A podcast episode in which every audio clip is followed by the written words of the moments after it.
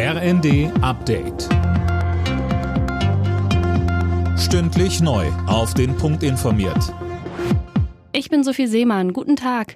Bundeswirtschaftsminister Habeck sieht auch Unternehmen in der Pflicht, in Büros oder auch in öffentlichen Räumen Energie zu sparen. Mehr von Alena Triebold.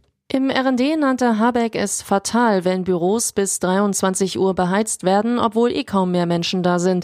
Das wird man sich bald nicht mehr leisten können, sagte Habeck weiter. Er schlägt außerdem vor, dass die Unternehmen etwa über Weihnachten oder Ostern Betriebsferien machen, um die Heizungsanlagen dann komplett runterfahren zu können. Trotz der angespannten Lage in der Energieversorgung will Kanzler Scholz die Klimakrise nicht außer Acht lassen.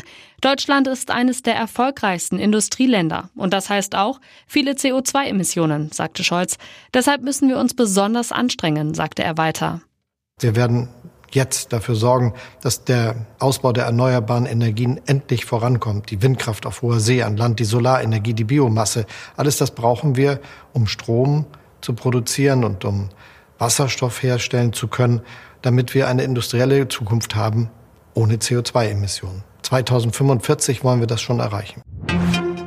Nach dem Antisemitismus-Skandal auf der Kasseler Documenta hat Generaldirektorin Sabine Schaumann ihr Amt niedergelegt. Sie war in die Kritik geraten, weil auf der Kundschau Bilder mit antisemitischen Motiven gezeigt worden waren. Im Herbst wird es wohl wieder eine Form der Maskenpflicht geben. Wie genau die aussieht, wird gerade noch diskutiert. Das hat Bundesjustizminister Buschmann den Funke-Zeitungen gesagt. Die Wirksamkeit von Masken in Innenräumen sei unumstritten, so der FDP-Mann.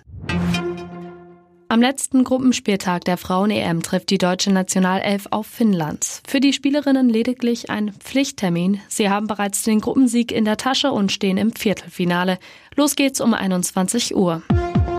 Alle Nachrichten auf rnd.de